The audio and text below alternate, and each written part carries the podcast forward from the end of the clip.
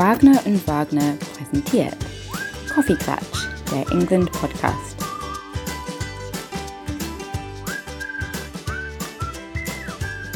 Storytelling zur Tea Time.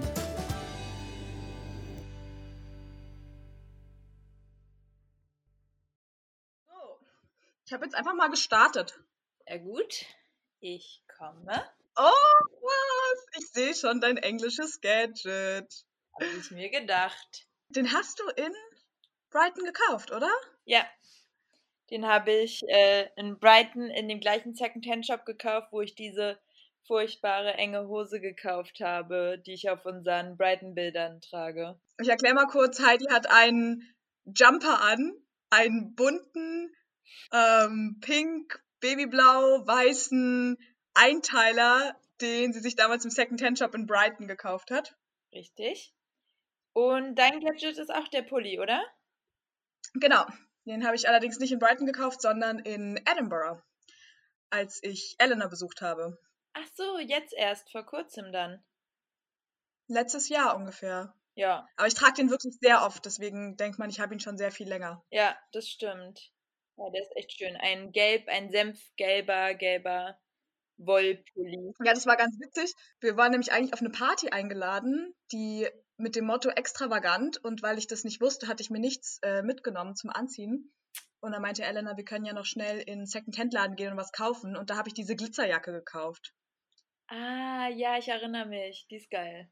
Dann habe ich die, für die Party habe ich diese Glitzerjacke gekauft und da habe ich aber auch diesen Pulli gesehen und ich habe ihn angezogen und dachte so, oh, der ist einfach, äh, fühlt sich so an, als hätte er schon immer mir gehört. Und dann habe ich den auch gleich Ja, mitgenommen. das sagt Mama richtig oft, wenn, wenn wir neue Klamotten haben, so, it looks like you always had it.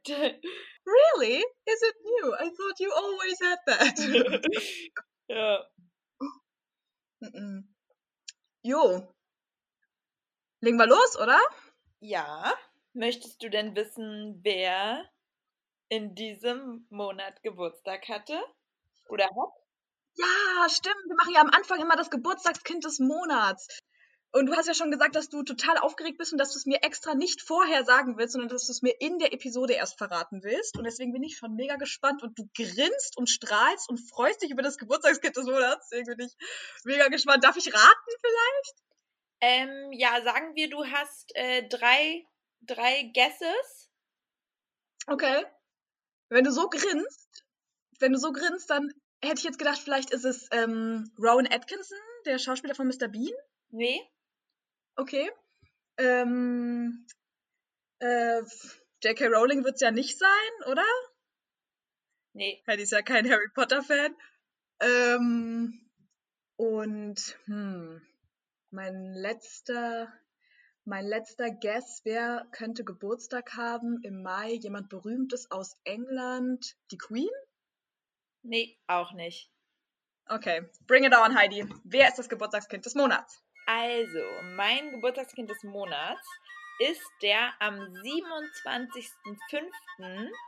geborene Jamie Oliver. Mm, oh, wie cool! Ich liebe Jamie Oliver. Richtig. Äh, Jamie Oliver ist in Clavering, Essex in England geboren. Das liegt, ich habe das mal rausgesucht, zwischen Cambridge und London, also so nördlich von London. Mhm. Und ja, Jamie Oliver erobert seit Anfang der 2000er das britische und kurz darauf auch das internationale Fernsehprogramm.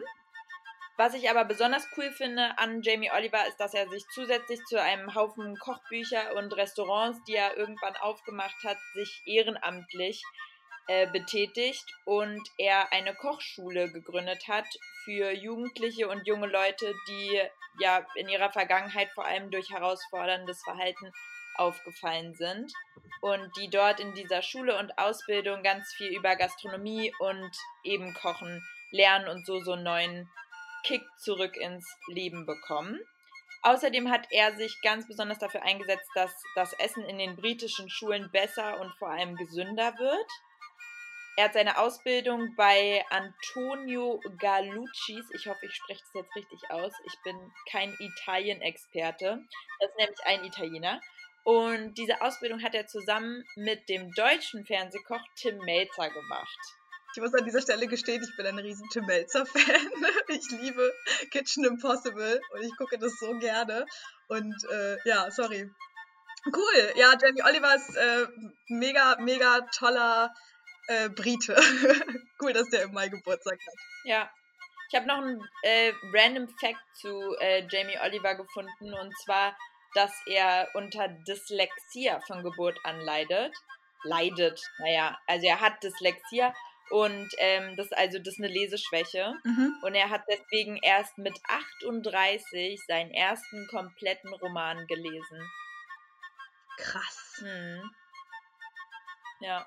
Krass. Das wusste ich auch nicht. Nee, wusste ich auch nicht. Habe ich auch erst in meiner Mini-Recherche herausgefunden. Und ja, keine Ahnung. Ich liebe Kochen und bin vielleicht auch der einzige Mensch, der so Sachen, die er auf YouTube-Videos sieht, in so Kochvideos nachkocht und äh, tatsächlich dann auch äh, macht. Und ja, ich mag einfach Jamie Oliver, weil er, wie Papa sagen würde, ehrliches Essen kocht. Und ich liebe das auch, dass er immer mit seinen Kiddies kocht. Sein Sohn hat übrigens auch eine eigene Kochshow.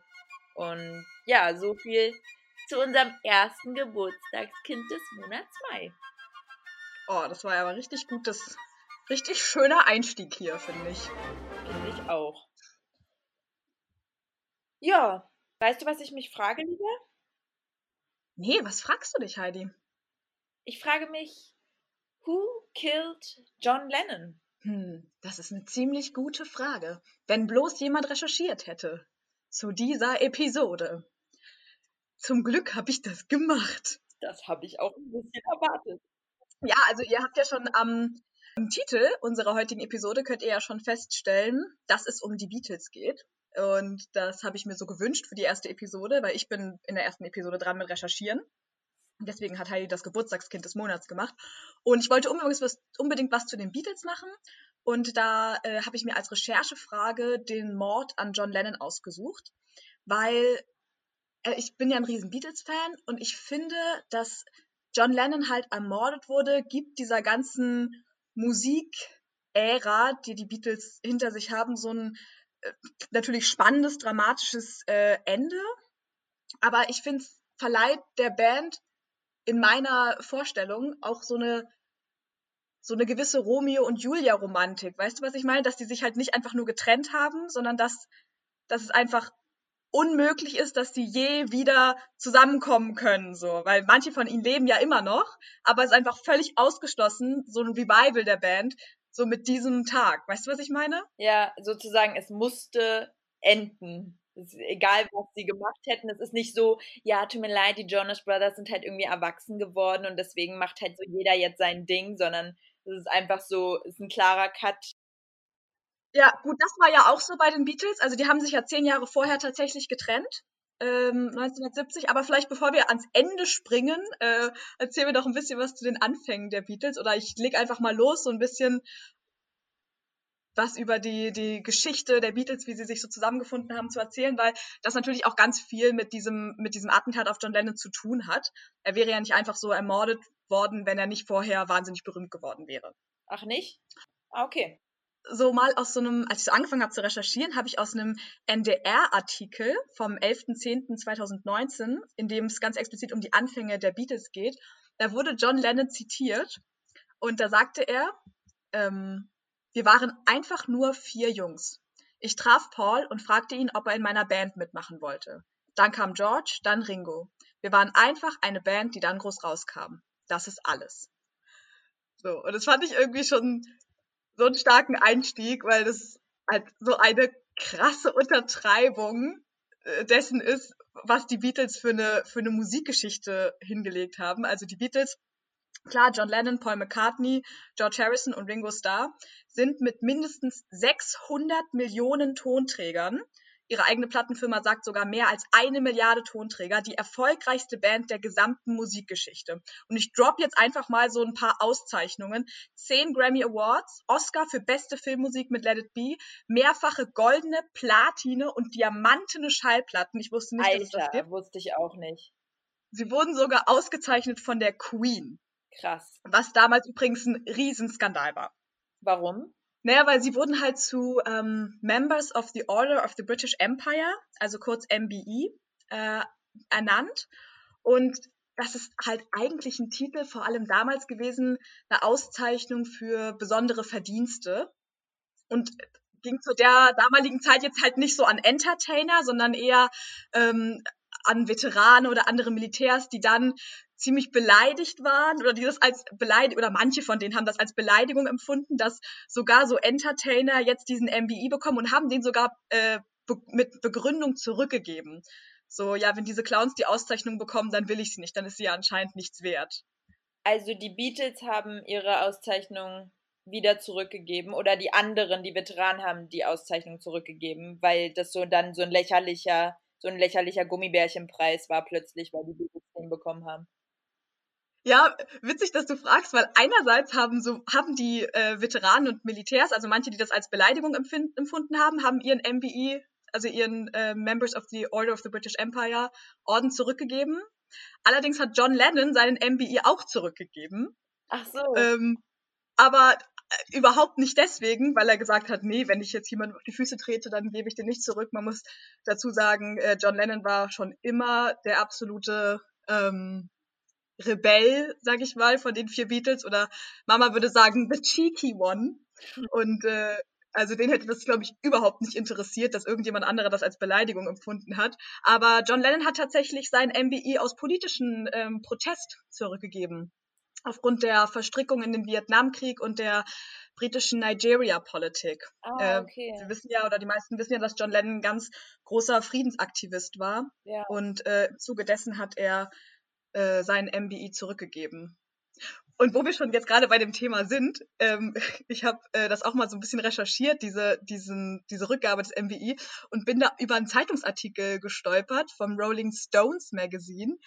Da hat jemand einen Brief gefunden, den John Lennon an die Queen persönlich geschrieben hat, wo er seine Begründung darlegt, warum er seinen MBI zurückgibt.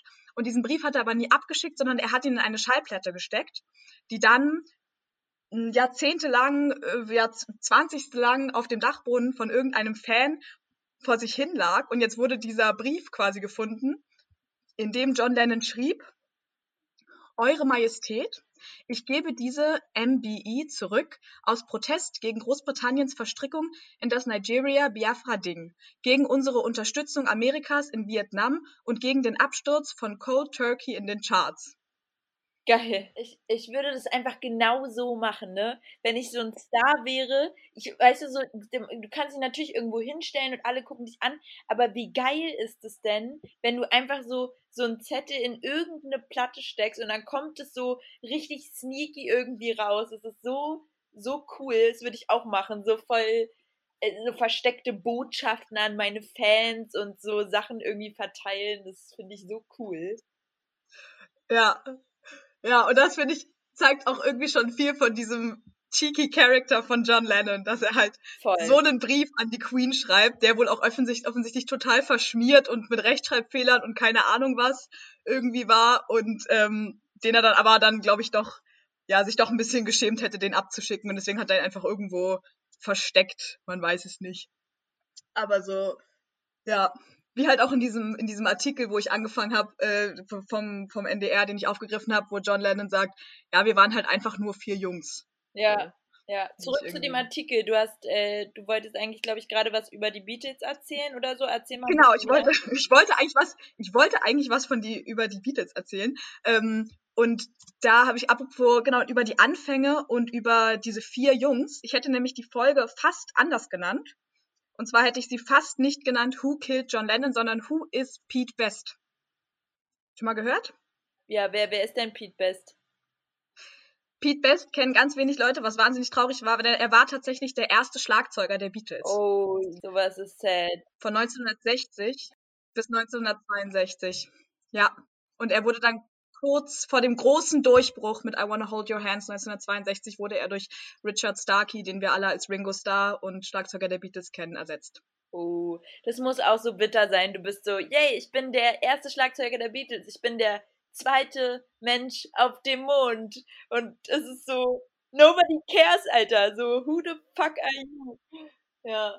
Vor allem, na gut, einerseits muss man sagen, ähm, ganz so schlimm ist auch wieder nicht, weil er hat profitiert immer noch äh, immens von dem Erfolg, auch finanziell, weil er tatsächlich ähm, bei äh, gar nicht so unbekannten Songs von den Beatles, die auch veröffentlicht wurde, die auf dem Album Anthology 1 rausgebracht wurden, ähm, zu hören ist als Schlagzeuger der Beatles. Zum Beispiel Love Me Do Oh, und Mr. Postman.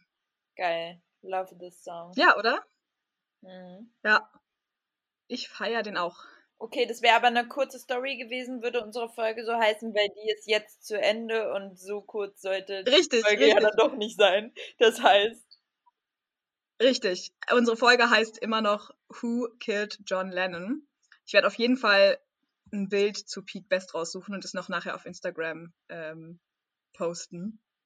Es ist einfach super lustig, sich diesen Typen jetzt anzugucken. Ja, aber unsere Folge heißt ähm, Who Killed John Lennon? Und was ich mich dabei gefragt habe, nicht nur Who, sondern halt auch warum, wann, wie, also die ganze, die ganze Geschichte dahinter oder auch einfach die Frage, warum erschießt man einen Musiker, Songwriter, Songwriter von Liebesballaden und, und Frieden? Und also das ist ja krass ironisch eigentlich, dieses, dieser Typ, der als Friedensaktivist und für, für das Lied Imagine All the People, also so, weißt du, dafür bekannt ist, dass der dann ähm, ermordet wurde. Und ähm, Ja. also ich nehme mal an, dadurch, dass du vorhin gesagt hast, dass er nicht getötet worden wäre, wenn er nicht einer von den Beatles wäre, da habe ich so richtig, war ich richtig dumm überrascht, aber es hätte ja auch sein können, dass einfach nur jemand Bock auf Töten hatte und dann diesen Typen gesehen hat und den gekillt hat. Nehme ich an, dass es irgendwas damit zu tun hat, dass er eben John Lennon ist und vielleicht irgendjemand, keine Ahnung, neidisch war oder so? Erzähl weiter. Ja, also es gab da auf jeden Fall, also ich sag's mal so, es kann natürlich auch gut sein, dass wenn es nicht John Lennon gewesen wäre, dass es jemand anderer gewesen wäre. Ähm, aber da kommen wir gleich dazu. Also versuchen wir uns erstmal so ein bisschen in diese Situation, in diese Zeit ähm, reinzuversetzen. Ich habe ja schon erzählt, die Beatles hatten sich eigentlich schon getrennt.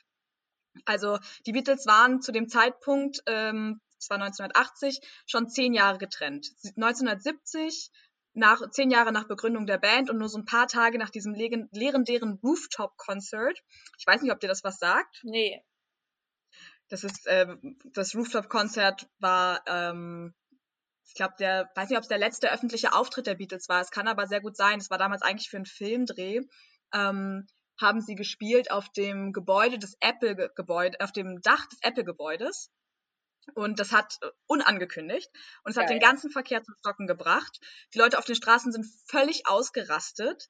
Und äh, ja, das muss ein Riesending gewesen sein. Und das wird auch ab und zu in so Filmen zitiert. Ich kenne zum Beispiel eine Simpsons-Folge, in der ähm, darauf Bezug genommen wird. Also es war so ein total historischer Moment, diese, dieses spontane Konzert und auch das letzte Konzert ähm, der Beatles auf diesem Dach. auch schon wieder so eine geile Aktion, die du irgendwie nur so als Rockstar bringen kannst, oder? Also das ist doch so cool. Voll und auch schon wieder beendet von so einem Kessen-Statement von John Lennon, der am Ende, der dieses Konzert beendete mit dem Satz, ich hoffe, wir haben die Audition bestanden und damit eine Anspielung macht auf ein Vorspiel bei einem Label, was sie hatten und das Label hat sie dann nicht unter Vertrag genommen damals Ah, und haben gesagt so, ja, geil. sie haben das Vorspiel nicht bestanden und das war dann ja wieder so ein äh, Spruch von John Lennon. Genau, und eben wenige Tage nach diesem Konzert äh, verließ dann aber zuerst Paul McCartney offiziell die Band. Und äh, dann kam aber auch raus, dass John und George eigentlich schon länger auch austreten wollten. Und ja, zehn Jahre ist ja auch eine lange Zeit. Und wenn man überlegt, dass die Jungs, die jetzt damals halt wirklich Jungs, äh, also als Jungs zusammengekommen sind im Alter von so 20 und dann zehn Jahre zusammen Musikgeschichte geschrieben haben, kann man ja sagen. Ja, das Ja, heißt, und wenn man dann 30 ist, dann das heißt, die haben sich dann nicht so richtig gestritten oder so, sondern die haben einfach so gesagt, so, yo Leute, wir sind jetzt auch langsam erwachsen, so lass mal aufhören mit dem Rockstar-Dasein. Ja, also ich meine, in diesem, also in diesem NDR-Artikel, den ich ähm, gelesen habe, da, ähm, wenn ich daraus mal zitieren darf, wir hatten schon lange Probleme als Band. Wenn man erwachsen ist, dann zieht man aus. Und so haben wir es gemacht. Es war einfach Zeit für eine Veränderung, ähm, sagte George Harrison. Okay. Aber es gab schon, also verantwortlich waren schon hauptsächlich die Spannungen zwischen Paul McCartney und John Lennon, die ja auch fast die meisten Songs zusammengeschrieben haben und die ähm, ja, die da einfach schon länger Spannungen hatten. Es gibt ja auch das große Gerücht, dass Yoko Ono an allem schuld ist, aber das hat jetzt zum Beispiel auch George Harrison gesagt, nein, das war es nicht. Und Paul McCartney hat auch gesagt, ähm, das stimmt nicht. Äh, ja, klar, die Ehe zwischen Yoko Ono und John Lennon war sehr einnehmend, würde ich mal sagen, aber die hatten alle eigentlich ganz andere, ähm, schon andere Interessen. Und sie haben auch danach, da bin ich auch in meinen Recherchen ähm, drauf gestoßen, haben wirklich alle danach auch total erfolgreiche Solokarrieren gemacht. Ja, stimmt. Und noch eine Sache, die auf jeden Fall zu Spannungen geführt hat, oder ich weiß gar nicht, also Spannungen ist vielleicht auch das falsche Wort, aber ähm, sie haben sich ja 1970 getrennt und Ende 1967, also so knappe drei Jahre vorher, ist der Manager der Beatles, Brian Epstein, ähm, an einer Überdosis gestorben. Okay, krass. Und also hörte sich so an, als wären da einfach so ganz viele Sachen irgendwie zusammengekommen, dass die quasi gesagt ja. haben, so jetzt ist Schluss. Und dann haben sie sich, haben sie sich quasi aber mehr oder weniger einvernehmlich dann getrennt. Ja, genau. Und haben dann auch einfach, wie gesagt, alle sehr erfolgreiche Solokarrieren gemacht. Also George Harrison erstmal ähm, ziemlich, ziemlich erfolgreich. Ähm, Ringo hat bis 76 auch erstmal eine relativ erfolgreiche Solokarriere gemacht. Dann hatte er einen langen Stillstand bis 88 und seitdem widmet er sich aber jetzt wieder musikalischen und auch anderen Projekten. Also er hat im letzten Oktober ja noch, 2019, hat er gerade erst sein 20. Studioalbum veröffentlicht und arbeitet immer noch mit Paul McCartney an Musikprojekten. Okay. Wurde 2018 in den Ritterstand erhoben, ist also jetzt Sir Ringo. Was heißt das, in Ritterstand erhoben? Na, von der Queen. Von der Queen in den Ritterstand erhoben. Es gibt mehrere Auszeichnungen. Also Ach das so. MBE ist nicht gleich der Ritterstand, sondern das bedeutet, bedeutet hauptsächlich, dass du dich dann Sir äh, oder Lady nennen darfst. Nein. Sir Paul McCartney wurde auch äh, in den Ritterstand erhoben von der Queen. Geil. Das mache ich auch irgendwann, mich in den Ritterstand erheben lassen. Müssen wir auch Sir, Sir Heidi Wagner. Endlich. Endlich Sir. ähm, ja, Paul McCartney hat auch eine sehr erfolgreiche so, ähm, Karriere gemacht. Er gilt auch, muss man auch sagen, als der erfolgreichste Songschreiber der Popmusik. Ähm, und ist heute ja auch immer noch beim Werken, äh, beim, beim, am Wirken und Worken. Ich wollte Wirken und Worken zu einem Wort zusammensetzen. Ähm, zum Beispiel, ich weiß nicht, ob du dieses ähm, One World United at Home Festival mitbekommen hast. Da gab es doch so ein riesiges. Genau, da ist zum Beispiel Paul McCartney auch aufgetreten. Ja, das habe ich tatsächlich ähm, mitbekommen.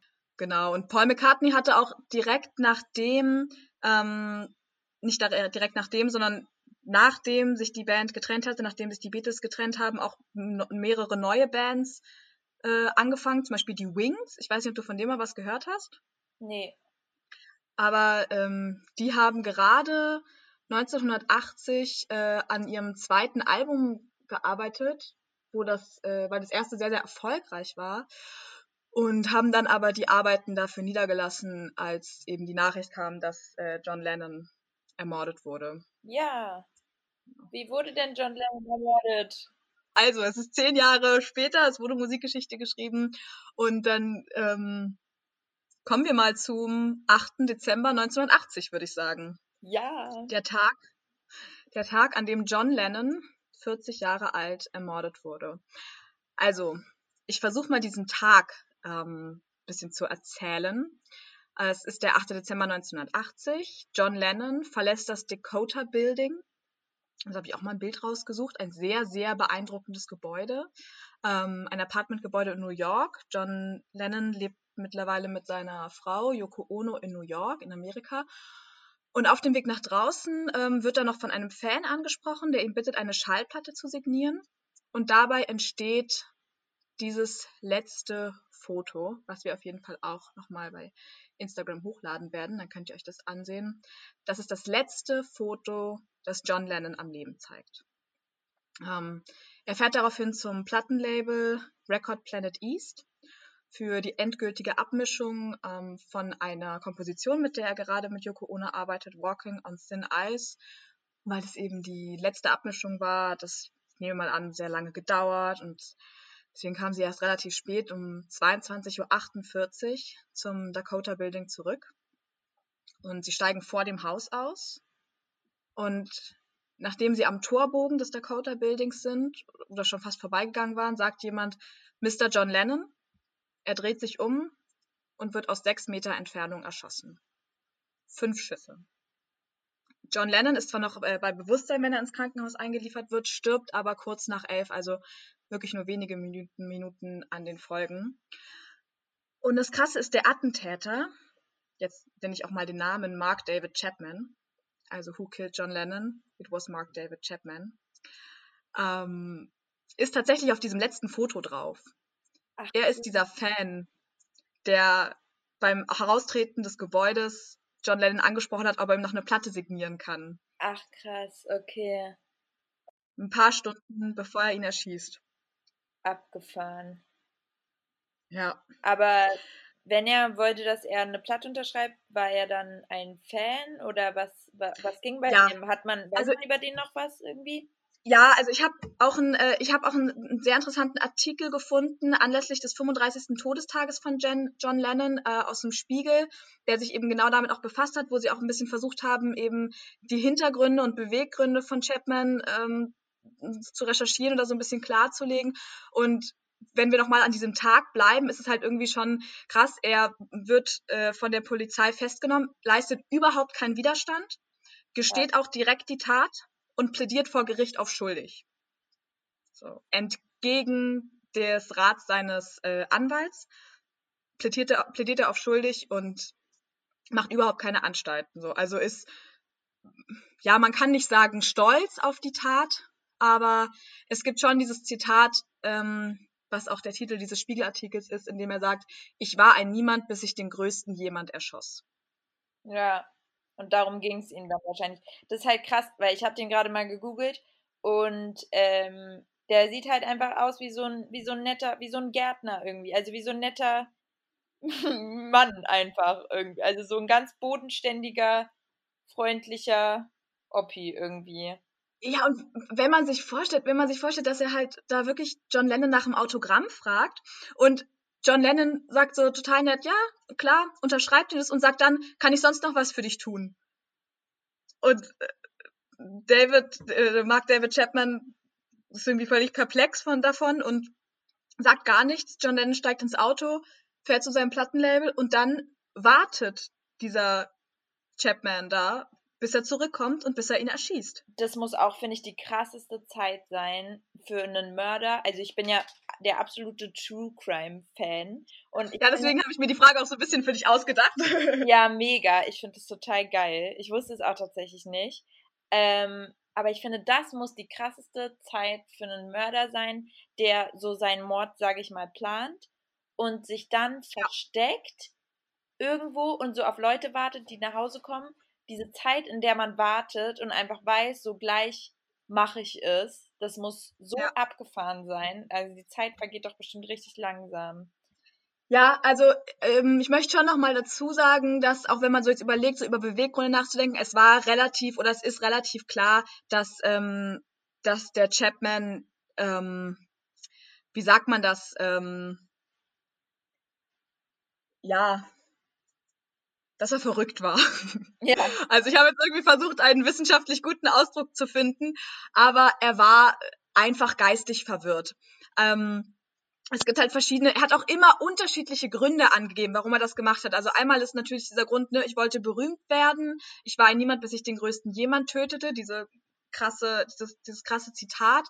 Dann gab es aber auch noch, warum, warum ausgerechnet John Lennon. Er war nämlich eigentlich ein riesiger Fan. Also er hatte eine große Verehrung für die Beatles, große Verehrung für John Lennon, ganz großer Musikfan. Schloss sich dann aber im Alter von 16 Jahren, also er kommt aus Texas, können wir dazu sagen, ähm, schloss sich aber dann im Alter von 16 Jahren den evangelikalen Christen an. Und bei vielen christlichen Strömungen, vor allem in Amerika, hatte John Lennon keinen äh, besonders guten Ruf.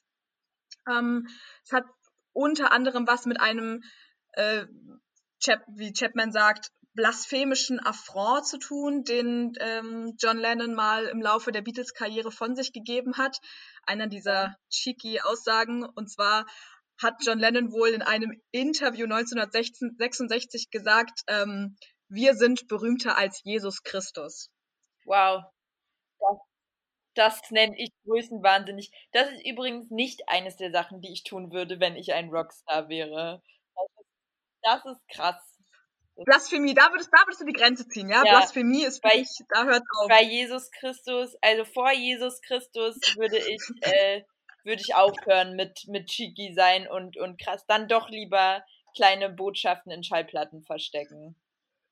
Das ist richtig krass, weil ähm, ich fand es auch, ich fand es jetzt auch irgendwie, klar kann man sagen, es ist irgendwie blasphemisch und so, aber irgendwie, äh, ja, also wenn man überlegt, was daraus resultierte, also christliche Gruppen in den USA haben zu Plattenverbrennungen aufgerufen. Yo! Der Ku Klux Klan organisierte Demonstrationen gegen die Band und richtig viele, ja, hatten, haben da gegen die Band protestiert und äh, gegen diesen Ausruf und haben von John Lennon auf, also gefordert, sich öffentlich dafür zu entschuldigen und so und ja, Ja, das gut. ist schon ein bisschen krass. Und da muss man irgendwie jetzt auch, wie gesagt, bei diesem Chapman, der halt ähm, da auch in so eine eher äh, ähm, radi radikal religiöse Richtung gegangen ist, da hat sich dann seine Verehrung für John Lennon einfach in eine dunkle Obsession gekippt.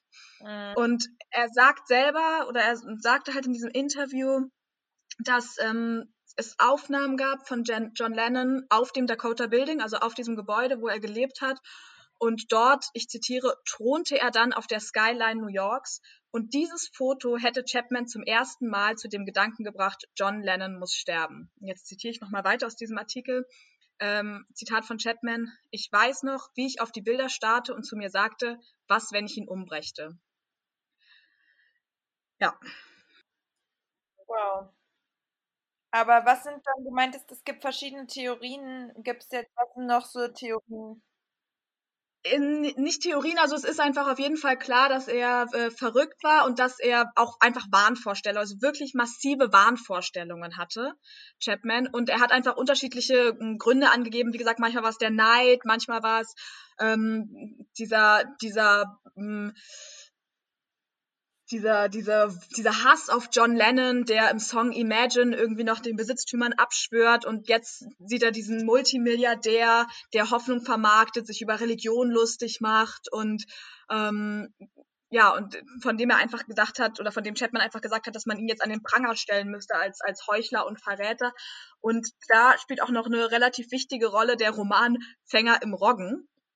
Also jetzt so ein, klingt jetzt ein bisschen wie so ein völlig anderes Thema, aber tatsächlich ähm, ist dieser Roman Fänger im Roggen, den hat Chapman bei sich getragen wie eine Bibel. Ähm, Fänger im Roggen kann man kurz sagen, ist ähm, 1951 geschrieben worden, ist der weltweit erfolgreicher Roman des amerikanischen Schriftstellers J.D. Salinger. Worum geht's da? Ja, also darin erzählt der 16-jährige Holden Caulfield ähm, von drei Tagen seines sich zuspitzenden Lebens. Und ich glaube, diese, ähm, es sind irgendwie Montag oder es ist Samstag, Sonntag, Montag oder so. Ich habe das nicht so genau recherchiert. Aber es ist auf jeden Fall ein sehr, sehr berühmter Roman. Und in dem es wohl auch darum ging, also es geht um diesen 16-jährigen Jungen, der durch die Weltgeschichte läuft und der merkt, dass viele Menschen vorgeben, etwas zu sein, was sie nicht sind und der mit dieser verqueren Weltanschauung nicht zurechtkommt. Und der, dieser Chapman sieht sich eben sehr, sehr stark äh, in dieser Rolle seines Romanhelden, der jetzt die Leute, ähm, der eben dieser Welt nicht zurechtkommt, der, der der einzige ist, der irgendwie klar sieht, so, der sich einfach in diese, und er steigert sich eben in diese, in diese Wahnvorstellung rein und verliert komplett die Realität.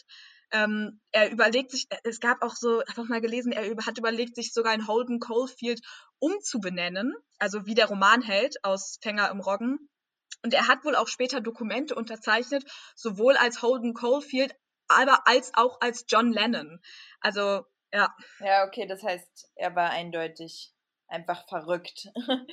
Und quasi seine Obsession. Ich meine, ich verstehe es auch ein bisschen. Ich finde es auch cool, wenn man Täter beleuchtet, um eben auch zu zeigen, so, die hatten ihren Grund und eben nicht zu sagen, okay, sie waren einfach nur geistig verwirrt, sondern anscheinend, ja. das war auch echt kein cooler Kommentar. Können wir uns, glaube ich, darauf einigen. Es rechtfertigt ja. natürlich nicht, dass er getötet wurde und schon gar nicht auf Ja. so eine harte Art und Weise. Was mich jetzt noch interessieren würde, ist, bevor wir zum Ende kommen, weißt du so ein bisschen, was dann danach passiert ist? Also es gab dann auch, es gab davon keine Zeugen von der Tat. Er hat sich ja direkt gemeldet. Äh, Yoko Ono, natürlich. Okay. Yoko Ono war Zeugin der Tat. Aber ähm, ja, also er wurde zu 20 Jahren bis lebenslang ähm, verhaftet. Es gab auch so Bemühungen, die Strafe irgendwie abzumildern, aber Yoko Ono ganz vorneweg war ganz stark dagegen und hat immer wieder dafür plädiert, dass dieser Mann einfach extrem gefährlich ist und ähm, eben nicht der Öffentlichkeit zugemutet werden sollte. Und ja, ich habe mir so ein bisschen, ich habe mir so ein bisschen schwer getan, weil ich auf der einen Seite denke, klar, ich meine, der, der Typ hatte auf jeden Fall, wie alle, wir kennen das, diese, dieses typische Mörder, Attentäter, ähm, Profil, es sind immer Leute, die eine, eine, eine schreckliche Kindheit haben, Leute, denen es ähm, die Furchtbares mitgemacht haben, die, der hatte auch, ähm, hatte auch starke Drogenprobleme in seiner Jugend und so. Und trotzdem habe ich mir, glaube ich, aufgrund dieses Zitats ähm, oder aufgrund dieses Satzes, ich war ein Niemand, bis ich den größten jemand erschoss, habe ich mich wieder so dabei ertappt, dass ich dachte, naja, irgendwie gibt man jetzt auch diese Menschen, der sowas Schlimmes gemacht hat, wieder auch so viel Raum, ne? Ja, voll. Das passiert ja total oft. Ja, deswegen ging es mir auch schon irgendwie auch dafür darum, irgendwie viel auch um John Lennon selber zu reden. Und ähm, zum Beispiel an dem Abend, als er, als John Lennon gestorben ist, da versammelten sich noch am selben Abend, und es war ja 23 Uhr in derselben Nacht, versammelten sich noch Leute vor seinem Gebäude und, und, und haben seine Lieder gesungen, so alle zusammen und haben Imagine rauf und runter gesungen und ähm, alle möglichen, ja, und das irgendwie, es war schon wirklich ein ziemlich, ja, ja, ich kann das gar nicht beschreiben, aber es muss so, so schlimm gewesen sein, morgens irgendwie in die Küche zu kommen und dann diese Zeitung zu sehen, John Lennon ist tot. So zehn Jahre lang Beatles und danach noch Solo-Karriere und, so ein, ja. Ja, unsere Mutter hat es ja damals auch genauso miterlebt als riesen Beatles-Fan und hat auch erzählt, dass sie einfach geweint hat, als sie das erfahren hat und äh, und nicht zur Schule gehen konnte, also genau nicht zur Schule gehen konnte und einfach total berührt war, weil ja er eben einfach so ein großes Idol und so ein Freiheitskämpfer und freiheitsliebender Mensch für so viele waren und so viele zu ihm aufgeschaut haben. Und ja, danke, dass du, dass du so viel recherchiert hast zu dem super spannenden Thema und uns die Antwort auf Who Killed John Lennon gegeben hast. Und zwar war es Mark David Chapman. Und ja, danke Lisa. Das war mega spannend. Danke dir. Gut, dann würde ich sagen, sind wir schon am Ende angekommen von unserer Podcast-Folge. Ich glaube auch, mein Rhabarbersaft aus meinem, aus meinem Cup ist auch gerade leer. ja, meine Tasse ist auch leer. Mein Wasser ist auch fast leer.